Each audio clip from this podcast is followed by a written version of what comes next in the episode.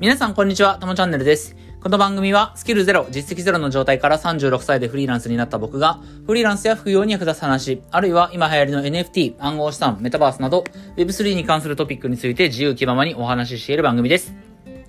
はい。ということで、今日も早速やっていきましょう。この冒頭の挨拶ちょっと長い、長いんですけどね。うん、ちょっと早口でいつも喋ってるので、もう少し短くできたらなと思うんですけど、まあしばらくこれでいこうかな。今ふと思ったんですけどね。はい。えー、ということで、えー、早速本題ですけども、えー、今日のタイトルはですね、NFT の知識をインプットするコツとは、ね、このテーマでいきたいと思います。えっ、ー、と、昨日は NFT を始めればね、100万人に1人の人材に、まあ、なれますよということをお話ししたんだけれども、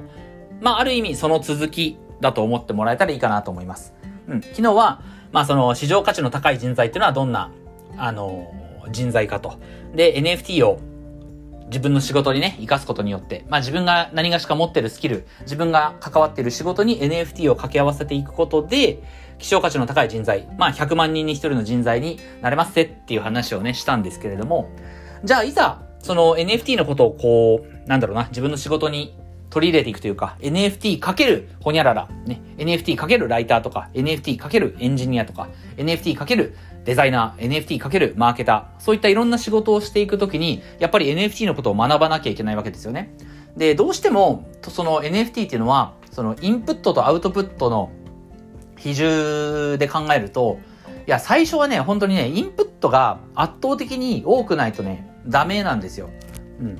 なので、まあ今日はね、その、まあなぜ NFT をこう始めようとしたら、大量のインプットがまず生じてくるのかっていうことと、そのインプットをしていくことについてお話をしようと思います。まあその先に、えー、さらにアウトプットを伴った具体的な仕事、いろんなことにつながっていくと思うので、まず今日はね、インプットのことをちょっとお話ししたいと思います。はい。えー、ということで、まあどこからお話をするかというと、うん、まあ僕自身は、NFT 専門ウェブライターという仕事をしてまして、えー、まあ、ライターをやってるわけなんだけれども、ウェブライターって、まあ、いろんな働き方があるっちゃあるんですよね。で、えっ、ー、と、例え、まあそうだな。まあこれ最近ずっと言ってるんで、あんまり詳しく言わないですけど、そのいろんなジャンルのテーマの記事を扱ってる人、金融のことも美容のことも転職活動のことも、まあ、ひとしきりいろんな記事をね、お客さん、クライアントから依頼されれば、それ全部書きますよっていうライターもいれば、えー、特化したライターっていうのもいるんですよね。僕みたいに NFT とか Web3 関係、えー、ブロックチェーン、暗号資産、メタバースとか、そういったことしか、まあ、扱いませんよっていうライターもいたりするんだけれども、まず、まずそもそもですよ。その NFT かけるほにゃららっていう働き方。まあ僕の場合ライターだけども、NFT をじゃん、なんだろうな、NFT というジャンルを扱うライターになるのであれば、多分ね、特化しちゃった方がいいと思うんですよ。他のジャンルも扱うライターではなくて、NFT、Web3、ブロックチェーン、暗号資産、メタバースとか、DAO とか、えー、そういったことだけを扱う専門のライターですっていう風に最初から特化しちゃった方が、えー、楽なんじゃないかなという風に思います。うん。まあ、まずそもそもじゃあなんでね、その、まあ他のジャンルもそうなんですけどね、基本的には。他のジャンルにしても、ライターって割とこう、特化した方が楽な部分はやっぱあります。もちろん、幅広くいろんな記事を書けることによって、いろんな案件をこう拾っていくというか、いろんな方からお仕事を受けるということももちろんできるし、仕事の幅は広がる部分はありますけれども、特化することにのメリットもあるんですよね。で、まあ、ここからはちょっとライターに関してお話ししますけど、えー、ライターで、その特化した方がいい、専門分野を持った方がいい。この理由は、まあ、一番僕が一番感じてるね、えー、特化した方がいいメリット、特化することのメリット、一番大きな理由はですね、えー、リサーチに時間がかからない。これなんですよ。うん。ライターって、その、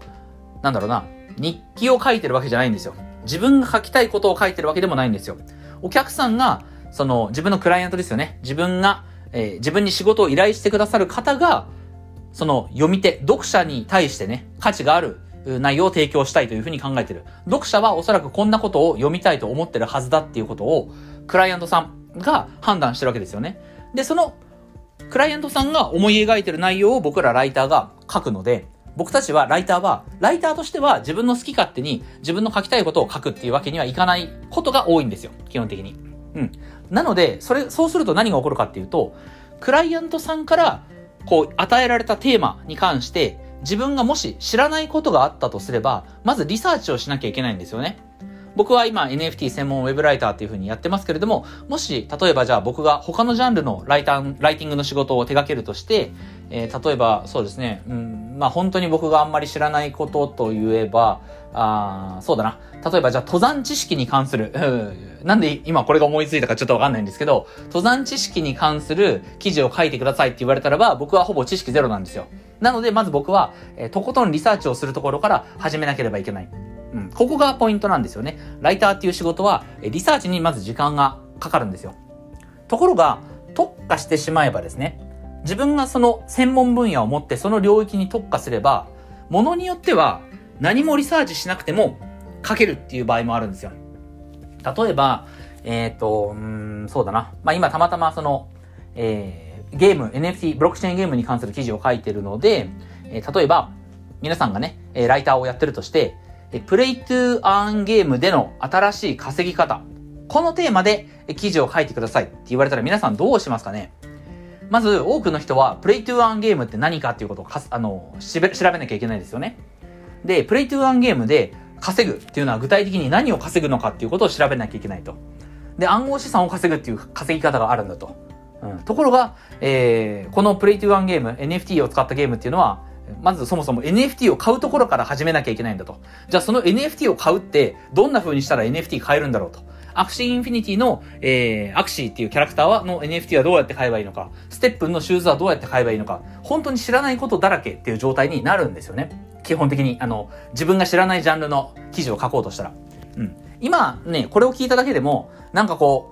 めちゃくちゃ調べるの大変そうだなって多分、思、思ったと思うんですよね。うん。でも僕の場合、この、例えば、今のタイトル、 Play to Earn ゲームでの、えー、新しい稼ぎ方。もうこのタイトルだけ与えられたら、まあ、ぶっちゃけ何も見ずに書けます。うん。まあ、その専門用語の、例えば英語の綴りとかね、そういったものが、 Axie Infinity って本当にこの綴りで合ってるかなみたいなことを調べるのは必要なんですけど、えー、基本的に何も見ずに書けます。うん。っていう風に、リサーチにかかる時間を狭めるためにも特化しちゃった方がいいなっていう風に僕はまあ思ってるし、多分そう考えてるライターの人は多いと思うんですよね。うん。で、えー、まあ、NFT ライターっていう話に戻るんですけど、NFT 専門のウェブライター。まあ、ライターでもデザイナーでもね、マーケターでも何でもそうかもしれないけど、NFT というものに特化して何か仕事をするんであれば、まあ、本当にその NFT に特化しちゃった方がいいと思います。ライターならば NFT 専門ライターを名乗っちゃった方がいい。絶対に。うん。で、これなんでかっていうと、なぜかというと、難しすぎるからなんですよ。うん。で、何が難しいかっていうと、さっきね、ちょろっとその、プレイトゥーアンゲームの新しい稼ぎ方っていうね、このタイトルで僕、あの、こんな記事、こんなこと調べなきゃいけないよねっていういくつか例を挙げましたけど、まず、それでも結構分かったと思うんですよ。とにかくこの NFT というものに関わっていこうと思ったら、そしてこれを仕事にしていこうと思ったら、自分が知らない単語、知らない用語が山のように出てくるんですよ。いや、マジで、本当に。知らない単語ばっかり。で、これをイメージするとしたら、まあこれは人それぞれ経験がない人もいると思うんですけど、受験を思い出したらいいと思うんですよね。受験勉強。まあ、イメージは、高校受験よりも、まあ、大学受験なんですよ。どっちかっていうと。大学受験経験したことある人はわかると思うんですけど、とにかくね、日本の大学受験って覚えなきゃいけないこと膨大じゃないですか。まあ、特に、その暗記系の科目、社会、えー、世界史、日本史とかね、えっ、ー、と、あとは、まあ、理科で言うと生物とか、うん、あとは、まあ、え、そもそも単語ですよね。英単語とか古文単語っていうその単語学習。もうこれって、もうものすごい量があるっていうことは皆さんなんとなくイメージつくと思うんですよ。で、NFT のことを学習していく、NFT の知識をインプットしていくっていうのも、これに近いものがあるんですよね。うん。まずそもそも、この新しい用語を学ぶときにはね、まず何しなきゃいけないかっていうと、新しい用語って、そもそもその用語が何を示してるかわかんないじゃないですか。例えば、えっ、ー、と、僕ね、なんかこう、ずっと頭に残ってる言葉、いろいろ受験を経てね、いろいろあるんですけど、例えば、バソプレシンっていうホルモンがあるんですよね。バソプレシン。多分これ知ってる人ほとんどいないと思うんですけど、バソプレシンっていうその、えー、人間の普通、体の中に普通にあるホルモンがあるんですけど、これ何のホルモンかっていうと、高利尿ホルモンなんですよね。利尿することを抑え、抑える。抗っていうのは抗うですから、高利尿ホルモンのバソプレシンっていうのがあるんですよ。そう。で、高利尿ってことは、尿を作る。ね、おしっこを作ることを抑えるホルモンがバソプレシンというものなんですけど、そんなもの、今これ聞いて初めて知った人の方が絶対多いはずなんですよ。これ僕ね、ずっとこのバソプレシンなんか知らんけど、あの、忘れないんですけど、バソプレシンっていう言葉で聞いても、ほとんど、まあ、ほぼ100人中100人がこの言葉を知らない。うん。あとは、まあよく、僕これも覚えてるんですけど、えっと、最恵国待遇っていう言葉があるんですよね。最恵国待遇。これは、多分日本史か世界史か僕両方やったんですけど、多分まあどっちでも出てきたと思うんですけど、最恵国待遇っていう言葉があるんですよね。で、最恵国待遇っていうのは何かっていうと、その二つの国の関係においてね、あまあいろんな国とこう貿易したりとかしてるわけですけども、国と国っていうのは。で、いずれかの国に、なんだろう、すごくこう、有利な待遇を、例えば日本がアメリカに対して、その貿易上でね、関税とかで有利な待あの待遇を与えてたときに、他の全ての加盟国、ね、まあ、わかりやすく言うと、まあ関係してる国なんですけど、その他の国に対しても同じような、えー、有利な待遇を与えなきゃいけないっていう、そういったことがあるんですよね。うん。で、こういった言葉も、最恵国待遇。まあ、こっちはね、多分バソプレシンよりは知ってる人多いような気がしますけど、でもほとんどの人が説明できないじゃないですか。うん。で、こういったことなんですよ。NFT を学ぶっていうのは、これと同じレベルで、本当に自分が知らない単語が、用語がいっぱい出てきて、え、ま、ま、ま、で、その量が山のようにあるんですよ。自分が本当に知識ゼロ、そしてそのっていう用語が、えー、あると。そしてそれがたくさんあるということが、まず起こるんですよね。うん。なので、えっと、まず大事なことは何かっていうと、まあ、今日のタイトルに戻るんですけど、NFT の知識をインプットするコツは何かっていうと、大学受験とかね、まあ、受験勉強の時のように、まず知識をちゃんとアウトプット、アウトプットじゃなかった、えっと、インプットしなきゃいけない。大学受験の勉強の時のように、えー、まずちゃんと知識をインプットしなきゃいけない。これは具体的にどういうことかっていうと、ちゃんと意味をめんどくさがらずに一つ一つ調べるっていう、もうこれに尽きるんですよ。うん。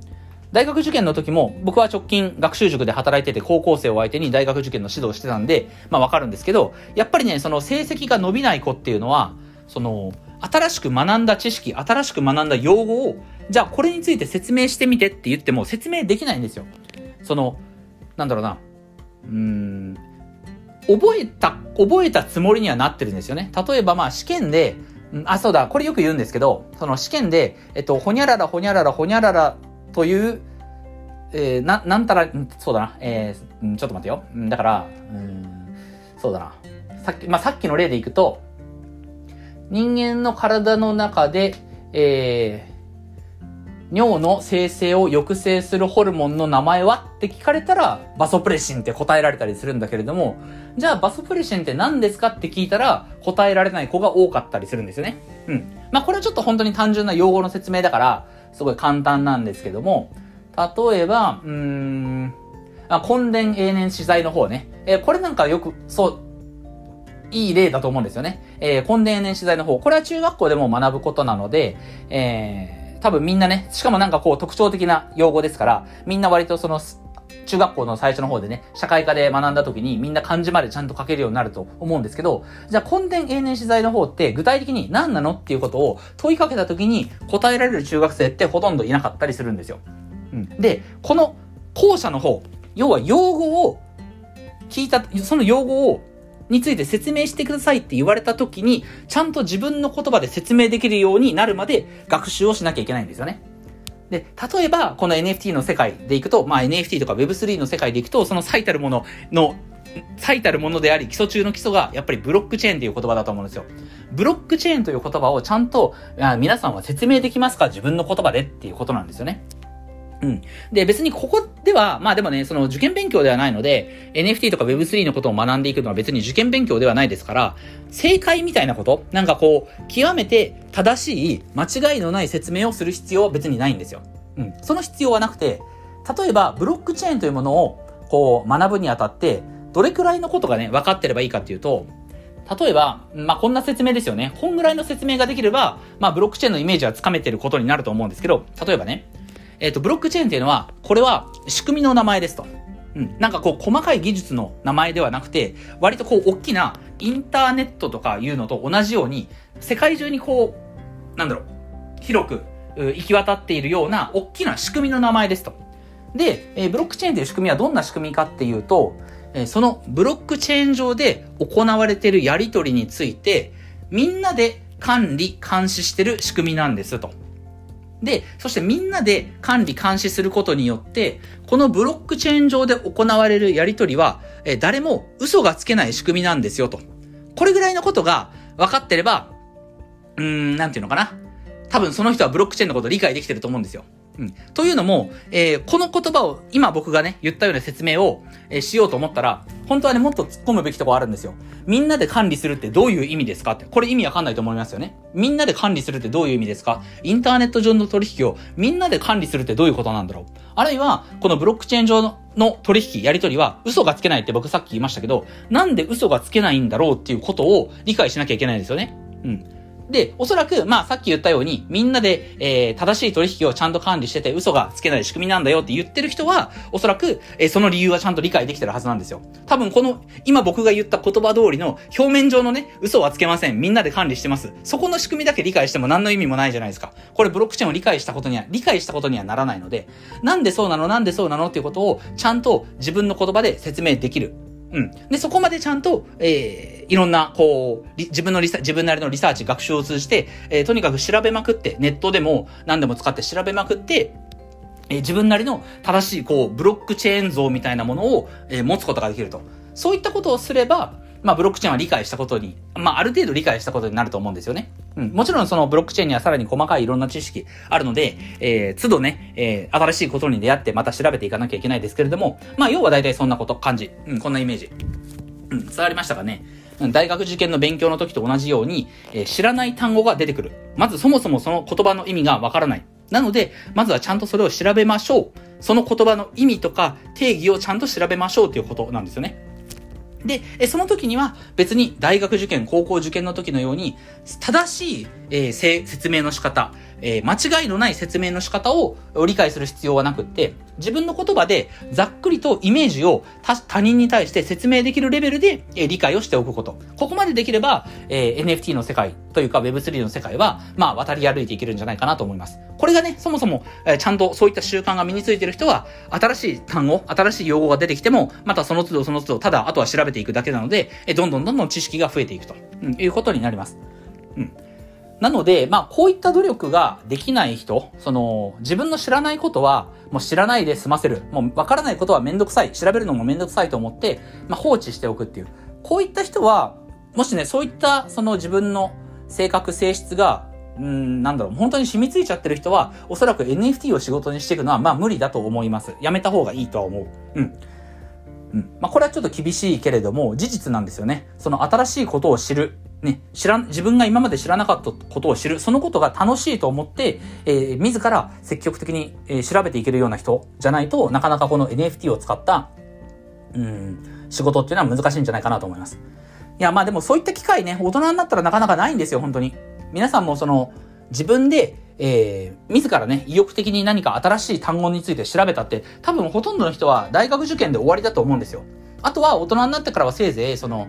あの、社内で、えー、特有の用語みたいな。僕、一番最初、あの、大手生命保険会社で勤めましたけど、まあまあ、いろんな、その、社内用語があるんですよね。もう本当に大きな会社だったんで、もうその中で経済圏というか、村みたいなものができてるので、専門用語もいっぱいあったんですけれども、社内用語か。うん。でも、まあ、普通に、なんだろう。でもそれってあくまで社内のだけの話であって、なんかこう外に目を向けてちゃんと本読んだり音声学習したりいろんな勉強していけば、多分自然、おのずとね、えー、新しい知識が入ってきて、その都度、えー、わからないことは調べるっていう癖はついてくると思いますから、うん。そういった癖が全くないと。で、そういったことにチャレンジしたいとも思わないっていう人は、NFT に関してはね、あの、もう触んなくてもいいと思いますし、うん。でもまあ何かの理由で、この新しい領域、えー、Web3、NFT という領域にチャレンジしていきたいなって思う人は、まあ、ね、皆さんが経験し、人生の中で経験した中でいくと、まあ高校受験とか大学受験の時に、うん、まあ受験勉強の、まあ、なんだろうな、